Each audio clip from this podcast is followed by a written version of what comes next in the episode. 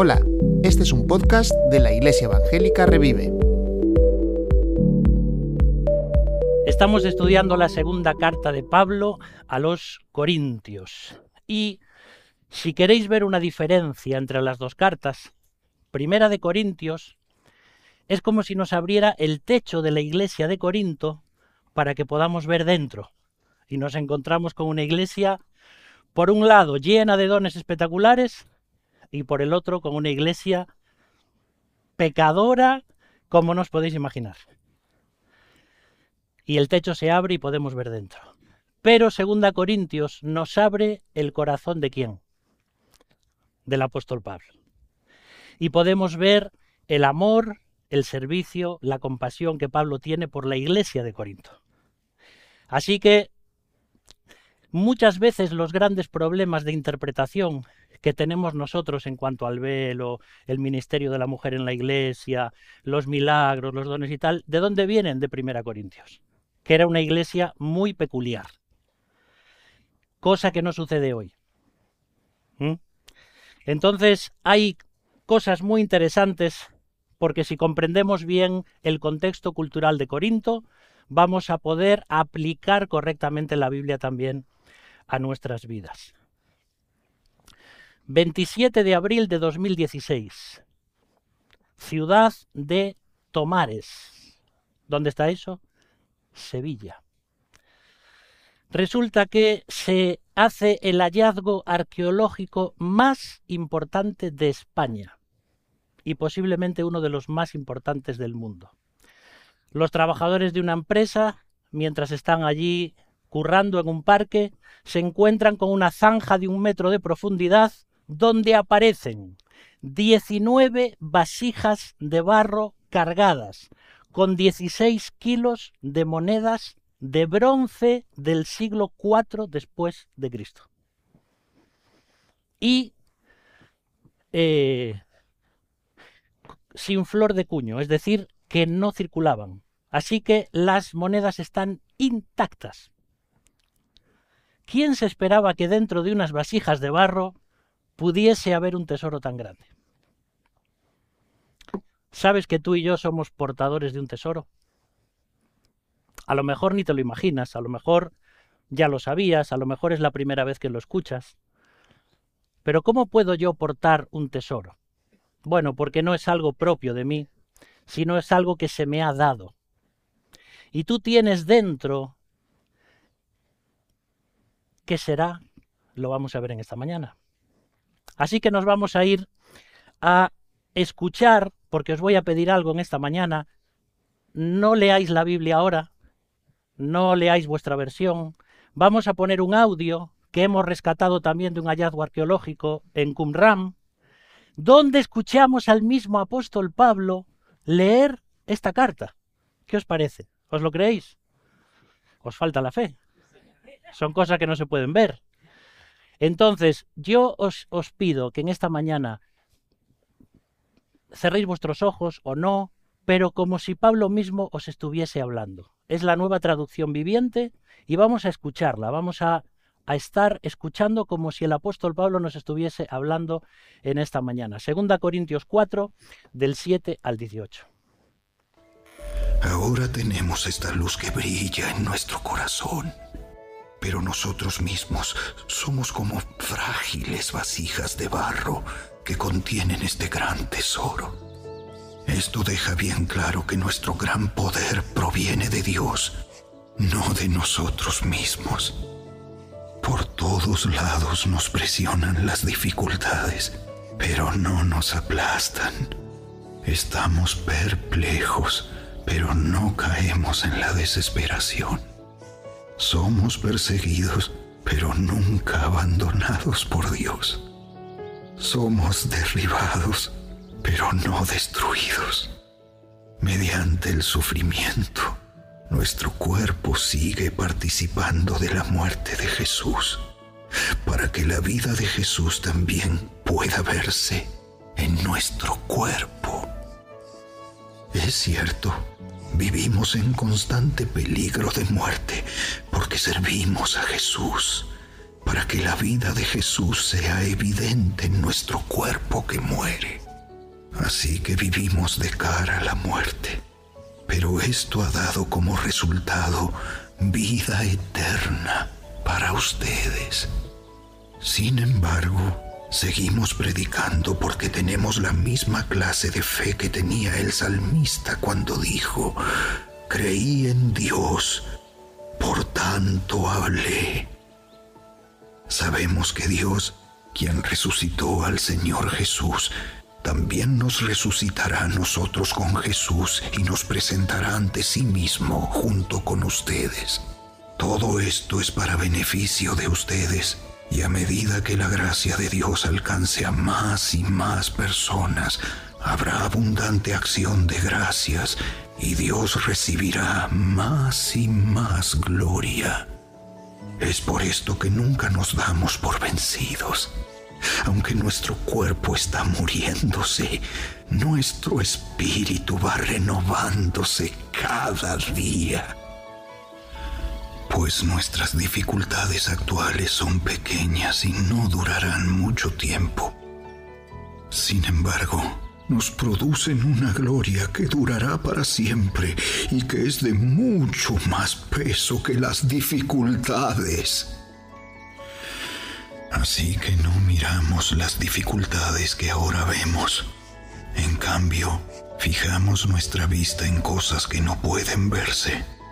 Pues las cosas que ahora podemos ver pronto se habrán ido.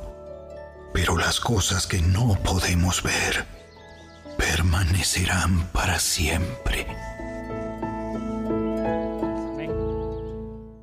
No sabéis cuánto costó, cuánto valió esa grabación conseguir eso del apóstol Pablo. Bueno, la verdad es que la Biblia nos habla y la Biblia nos muestra versículos como estos. Si hubiera que hacer un bosquejo de estos versículos, hablaríamos que en los primeros versículos del 7 al 10 vamos a encontrarnos con el recipiente del tesoro, después vamos a ver versículos del 11 al 14 el valor del tesoro y por último vamos a ver la permanencia del tesoro. Así que somos portadores de un tesoro. ¿Cuál es ese tesoro? El Evangelio de Jesucristo. Porque en los versículos previos en los que se nos habló el domingo pasado, encontramos que el Evangelio es como una luz que va dentro de nosotros. Pero Pablo dice aquí, sin embargo, tenemos este gran tesoro, este Evangelio, en vasos de barro, que somos tú y yo. Y hay un propósito por eso. Porque generalmente cuando guardamos algo valioso no lo guardamos en un trozo de barro, pues lo metemos en una caja fuerte, o lo ponemos expuesto en una vitrina, en casa, o... Pero sin embargo Dios ha querido que algo tan precioso como el Evangelio, que transforma vidas, vaya dentro de ti y de mí.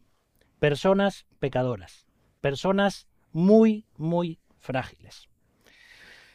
Hay algo interesante aquí, ahí donde dice, para que la excelencia, sabes que esa palabra en griego es la palabra hipérbole para que la hipérbole, es decir, sabéis que ese recurso lingüístico o literario significa una exageración, una, un aumento mucho más de lo normal.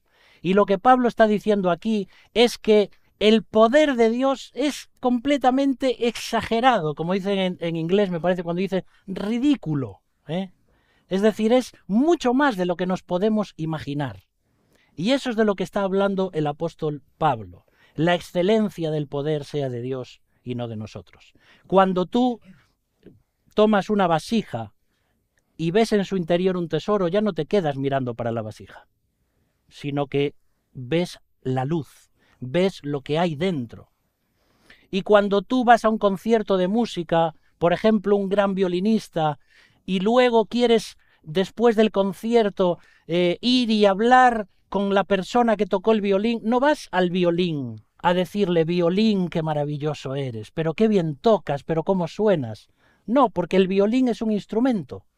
Un violín o un bajo, una guitarra o, todos los instrumentos que tenemos aquí, que además son buenos y son caros, y, y a veces son de los propios músicos y que dan de su dinero para la gloria de Dios, solamente serían algo estético si no fuesen tocados por ellos.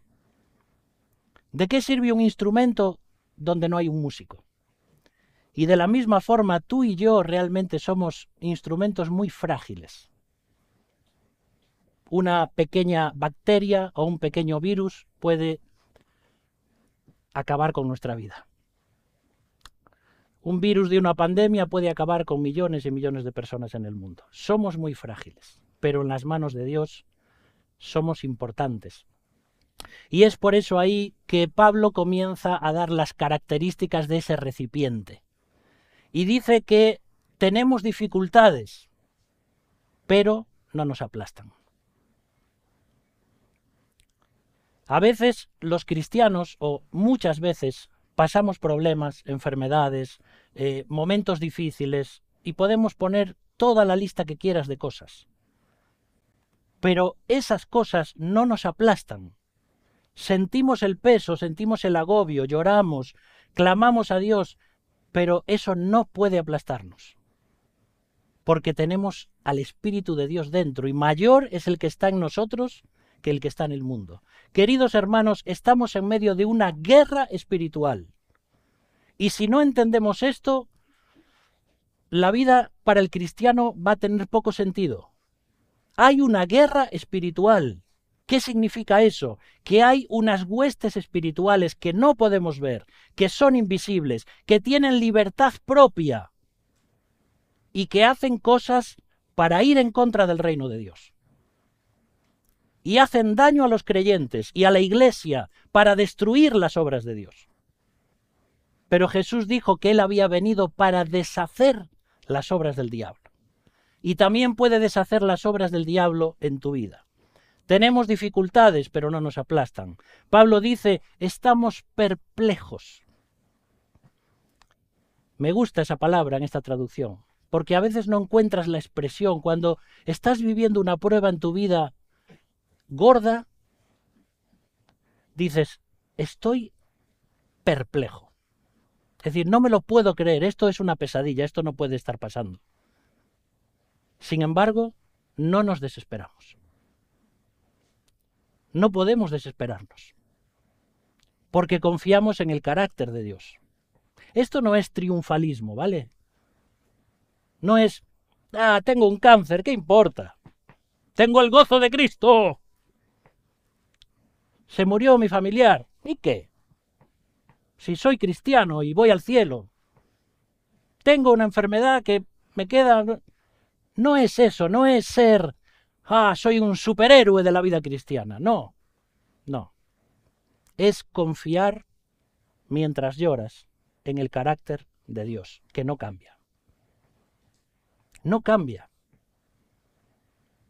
aunque algo te esté matando, aunque una prueba, una enfermedad, una circunstancia difícil, lo que sea en tu vida venga y parece que Dios es totalmente injusto contigo, resulta que Dios es completamente justo, bondadoso, porque su carácter no cambia. Entonces, ¿quién me está diciendo que Dios es injusto? Esos seres espirituales que pululan a mi alrededor y que me quieren hacer caer de la gracia para que no confíe en Cristo. Por eso es tan difícil la vida cristiana, porque no podemos ver. Por eso tenemos la Biblia, porque podemos conocer a Dios y conocer su carácter y saber que Él es fiel, aunque no podamos verle. Y Pablo sigue diciendo que otra característica de ese recipiente es que somos perseguidos, pero Dios no nos abandona. Y aquí podemos ser perseguidos más o menos de diferentes formas. Puedes estar en el instituto o en la universidad y a veces las personas se pueden burlar de ti y es una especie de persecución.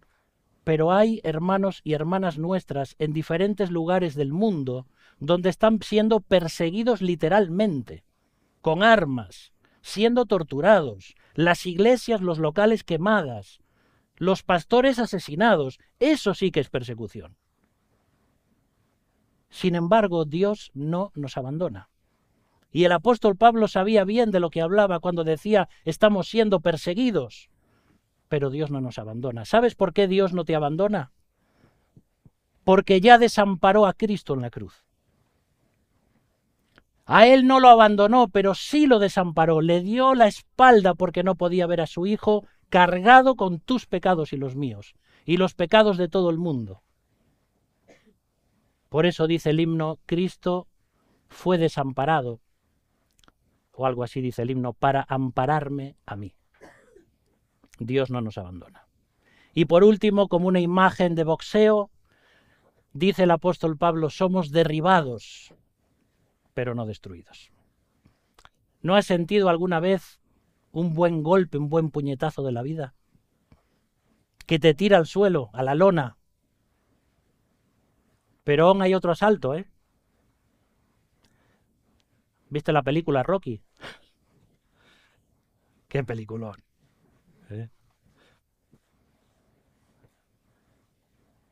Es una película, sí, pero entonces se cae al suelo y sangra y tal, y le pegan, y, se levanta y se levanta y se levanta y hasta que logra la victoria. Porque en la vida cristiana todavía no se ha tirado la toalla. De hecho, la toalla en la vida cristiana es para ceñírsela y para servir a los demás como Jesús hizo, para lavar los pies de los discípulos. Pero seguimos, somos derribados, sí, caemos, sí. La vida trae cosas terribles, sí, también trae cosas hermosas. Pero seguimos adelante. No estamos destruidos. Y los seres que hoy están sobre mí para pisotearme, dice la Biblia que un día estarán debajo de mis pies. ¿No has leído ese versículo? En breve Satanás será puesto bajo vuestros pies será aplastado. Y la Biblia dice que los creyentes juzgaremos al mundo y juzgaremos a los ángeles. ¿Cómo puede ser eso? Porque aunque ahora somos menos que los ángeles, en el sentido de posición por creación, un día seremos superiores a ellos. Y aquel que primero me tentaba y que me hacía daño y que traía enfermedades a mi vida, un día lo tendré bajo mis pies y con el nombre de Cristo y con la autoridad de Cristo yo lo juzgaré. Eso es lo que no vemos, pero lo que sí va a ser, porque son promesas de Cristo. Qué recipientes, ¿verdad? Qué frágiles somos. El sufrimiento nos hace más parecidos a Cristo. Nos gustaría vivir la vida cristiana sin sufrir. Hay cosas preciosas en la vida cristiana pero hay otras que nos duelen mucho. Pero sin el sufrimiento no podríamos aprender paciencia, no podríamos aprender a confiar en Dios a pesar de las cosas. ¿Te acuerdas de lo que sucede con una ostra, verdad? Cuando ahí está en el mar y entonces un cuerpo extraño como una piedrita, una arena, infecta el músculo, la carne de la, ostra, y entonces la ostra empieza a, a rodear esa, esa inflamación con una sustancia anacarada, y entonces se va produciendo la ostra, que a veces puede ser durante 10 años. La perla es el resultado del sufrimiento de la ostra. Y como sufre, pero está produciendo algo hermoso que luego es muy valioso. ¿Y yo cómo respondo al sufrimiento? Voy envolviendo el problema que tengo en mi vida con la Biblia, con la oración, con la Biblia, con la oración, con la iglesia, con la evangelización. Y voy envolviendo ese problema y lo voy envolviendo y yo no sé cómo, pero Dios va produciendo una perla de mi sufrimiento si yo le dejo. Porque puedo producir una perla en mi vida cristiana o puedo convertirme en una ostra venenosa y amarga. Pero es mi decisión. Vasijas de barro. Mirad. ¿Cuánto puede costar esto? Es barro, hasta un niño puede hacer esto. Y luego lo pinta, ¿eh? Entonces no parece valioso, pero lo que es valioso es lo que tiene dentro. Ah, le pusiste arroz. No, ¿cómo le voy a poner arroz? El arroz no es tan valioso. Mira, para que puedas ver, porque si lo echo en la mano no lo vas a poder ver, vamos a usar esto. Mira. Mira las pepitas de oro. Mira, mira, mira, mira. Espectacular. ¿A qué te dan ganas de hacerlo también? Mira. Oro, pepitas de oro. Somos vasijas de barro, pero el poder que llevamos dentro, el tesoro que llevamos dentro, es el Evangelio. Y esto es lo valioso, no somos nosotros. No te vas a acordar de nada de lo que he dicho esta mañana, pero de esto sí te vas a acordar. Y un día vendrá un joven y dirá, hace 20 años habrán predicando, cogió allí una cosa de barro y no sé cuánto, no sé cuánto. Bueno, de eso se trata, de eso se trata. Vasijas de barro. No sabéis cuánto me costaron esas pepitas de oro también, ¿eh? Pero del recipiente del tesoro pasamos al valor del tesoro. Y ahora nos vamos ahí a los siguientes versículos y nos encontramos que esos peligros constantes en las misiones de Pablo lo llevaban muchas veces al borde de la muerte. Pero él transmitía con su mensaje el poder, la vida eterna en su predicación del Evangelio. Porque el tesoro del Evangelio es tan valioso que tiene el poder de transformar una vida. Y nosotros somos portadores de ese tesoro. ¿No te parece increíble? Y estás ahí en tu trabajo y le puedes hablar a alguien, y estás estudiando y le puedes hablar a alguien, y vas por la calle y le puedes hablar a alguien, porque abres tu vida y el Evangelio resplandece. Y la gente se acerca y, te dice, tú tienes algo, tú tienes algo diferente. Pero no eres tú, porque tú eres una vasija. Y él se da cuenta y dice, tú eres igual que yo. Eres un ser humano. Pero tienes algo ahí, algo. El Evangelio. La luz, el templo santo que eres del Espíritu Santo, brilla alrededor. Llevamos algo en nuestra vida que debemos proteger y compartir. Otra película, El libro de Eli. ¿La habéis visto? Tenéis que verla. El libro de Eli, 2010. Denzel Washington interpreta a un hombre que es portador de un misterioso libro que tiene que proteger con su vida a través de muchas aventuras que va viviendo. Y termina cuando... No, no lo voy a decir. Tenéis que verla. Pero habla mucho de la vida cristiana, de ese libro y del misterio. ¿eh?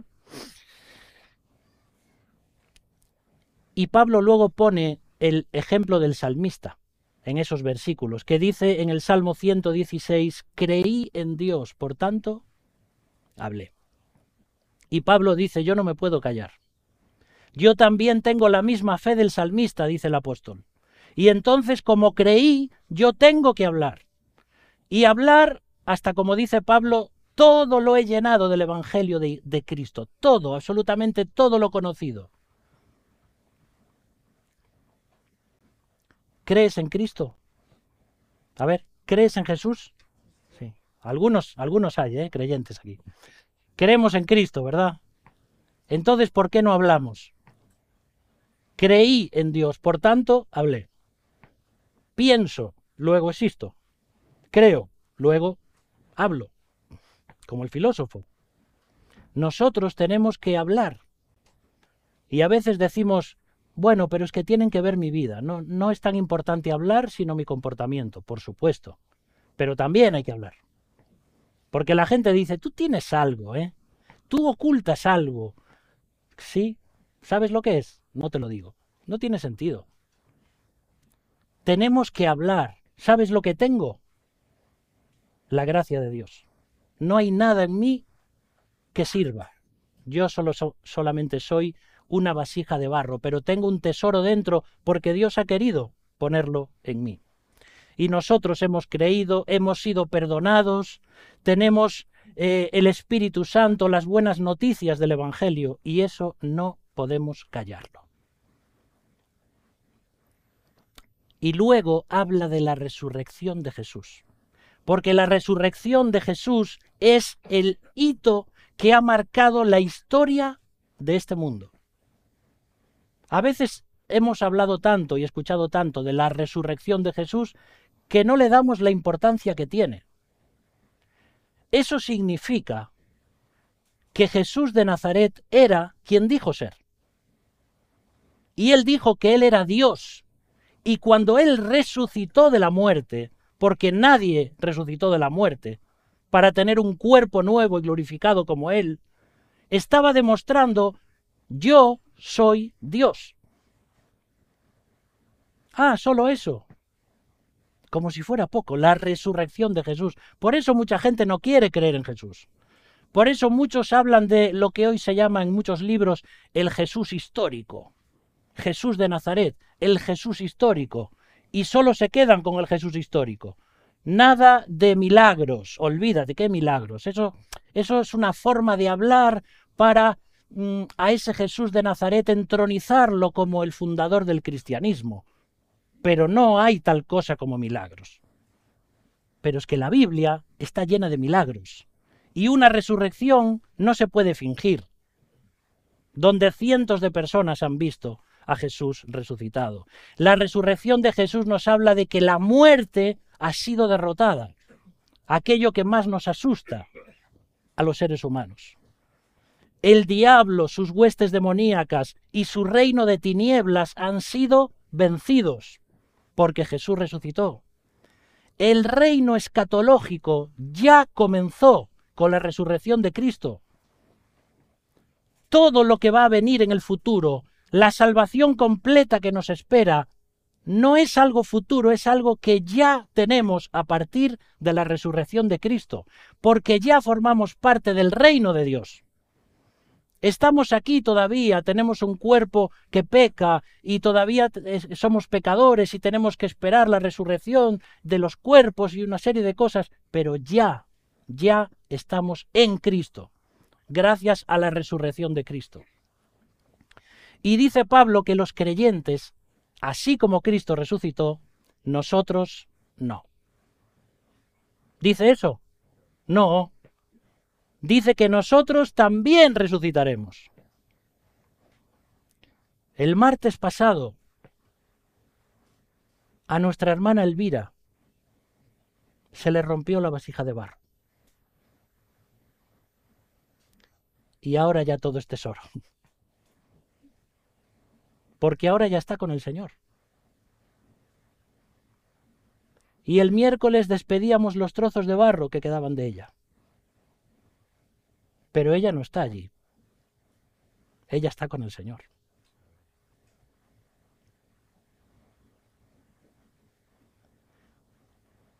Un día tenemos que hablar de lo que sucede entre la muerte del cristiano y la resurrección del cuerpo. ¿Cuándo un creyente muerto tiene el cuerpo? ¿Está Elvira esperando ahí con su espíritu a que se produzca la resurrección? ¿O ya tiene un cuerpo? ¿Sabéis que para esto hasta hay que usar la ciencia? Que en parte puede explicar algo así. Yo cuanto más estudio el tema, más seguro estoy de que en el mismo momento de la muerte de un creyente, ya resucita con un cuerpo nuevo. Aunque aquí su cuerpo está todavía en la tumba. Y, no vas a explicar eso, no. no tenemos tiempo ahora. Queridos hermanos, las maravillas que nos esperan en la presencia de Dios, porque no, no hay tiempo allí no es el espacio-tiempo que nosotros vivimos.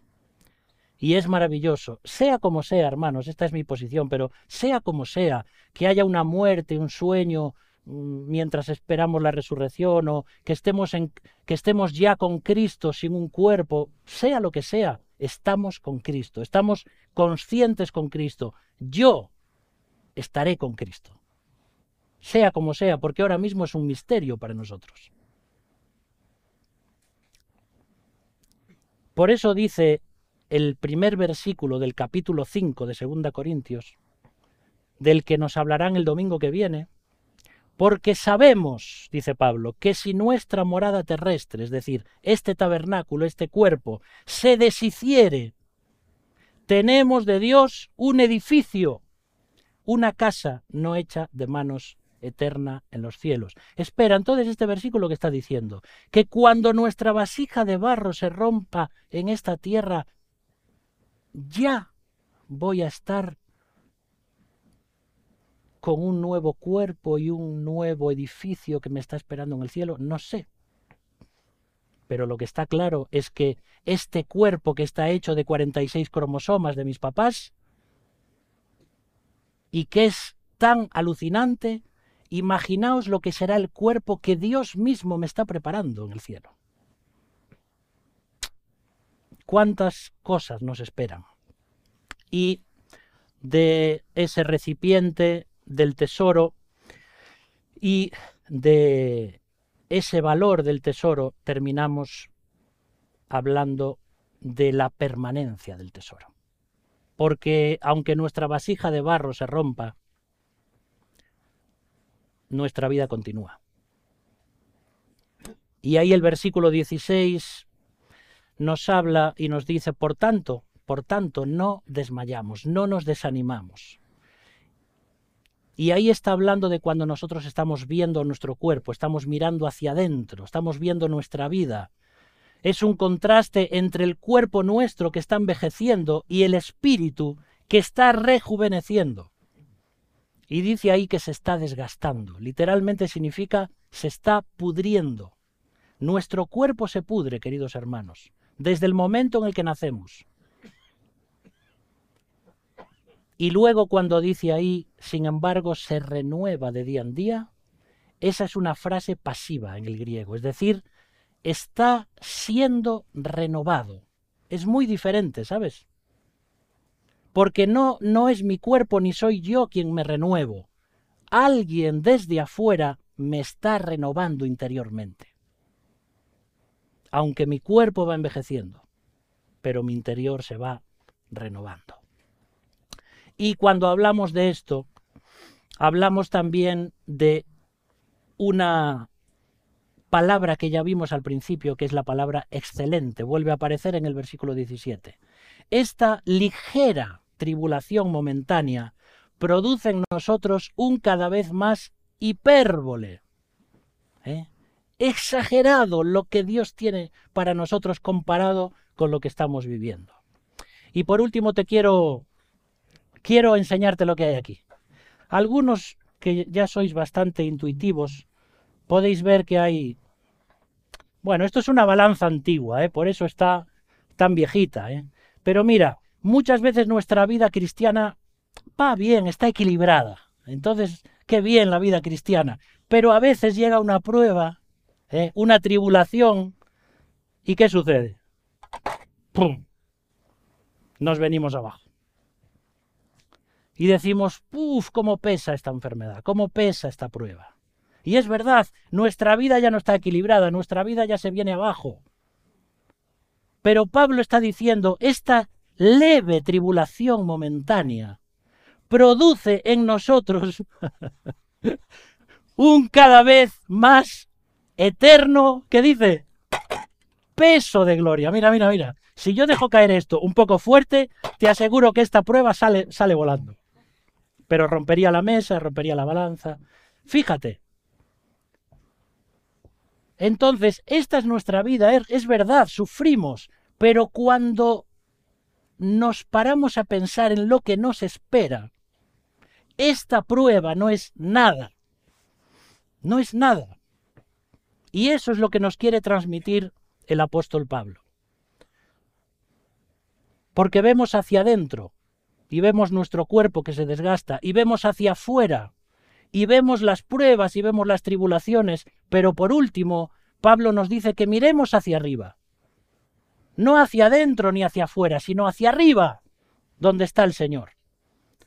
Y dice ahí, no mirando nosotros las cosas que se ven, como antes nos leía Dani, sino las que no se ven, porque estas que tenemos aquí son temporales, pero las que no se ven son eternas. No centres tu vida en los problemas, no centres tu vista en los problemas, mirando de reojo la venida de Cristo. Centra tu vista en la venida de Cristo, mirando de reojo los problemas.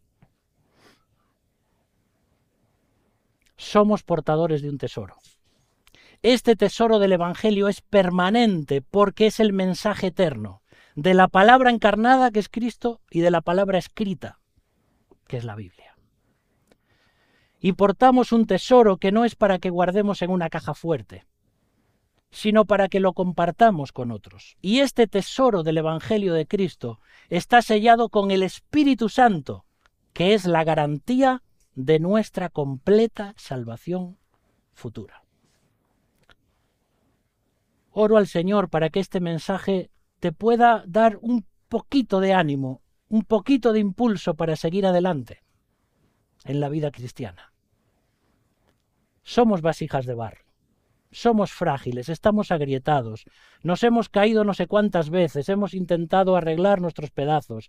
Como instrumentos vamos a luthier cada día a que nos arregle.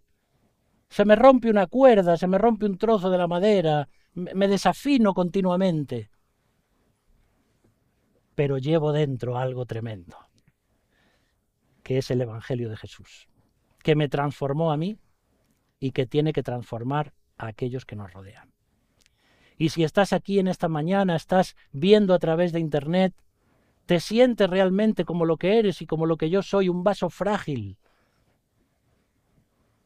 Alguien que puede transformar tu vida es el Señor Jesucristo. Si le das la oportunidad, Él va a recomponer todos los trozos de tu vida y va a formar una vasija preciosa para su gloria. Pero tú tienes que decirle en esta mañana, Señor, perdóname. Ahí donde estás, cierra tus ojos, ora al Señor. Y dile, Señor, perdóname. Pensé que podía vivir por mí mismo. Pensé que haciendo lo que yo quería iba a ser libre, iba a ser feliz. Y resulta que me he roto todavía más. Necesito a Jesús.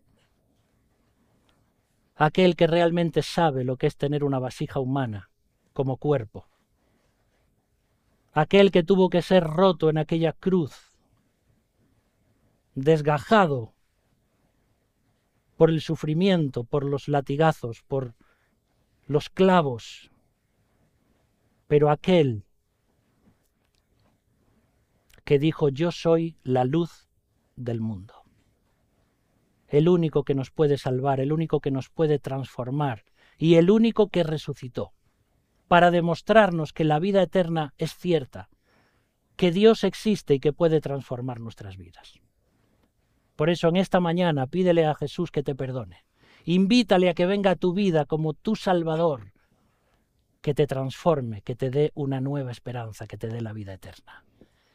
Y seguirás siendo igual una vasija de barro, pero con un tesoro muy valioso dentro. Gracias, Padre, en esta mañana porque tu palabra también es un tesoro. Gracias porque encontramos consejos, encontramos promesas, encontramos en tu palabra el ánimo, las fuerzas, el impulso para seguir adelante en nuestra vida.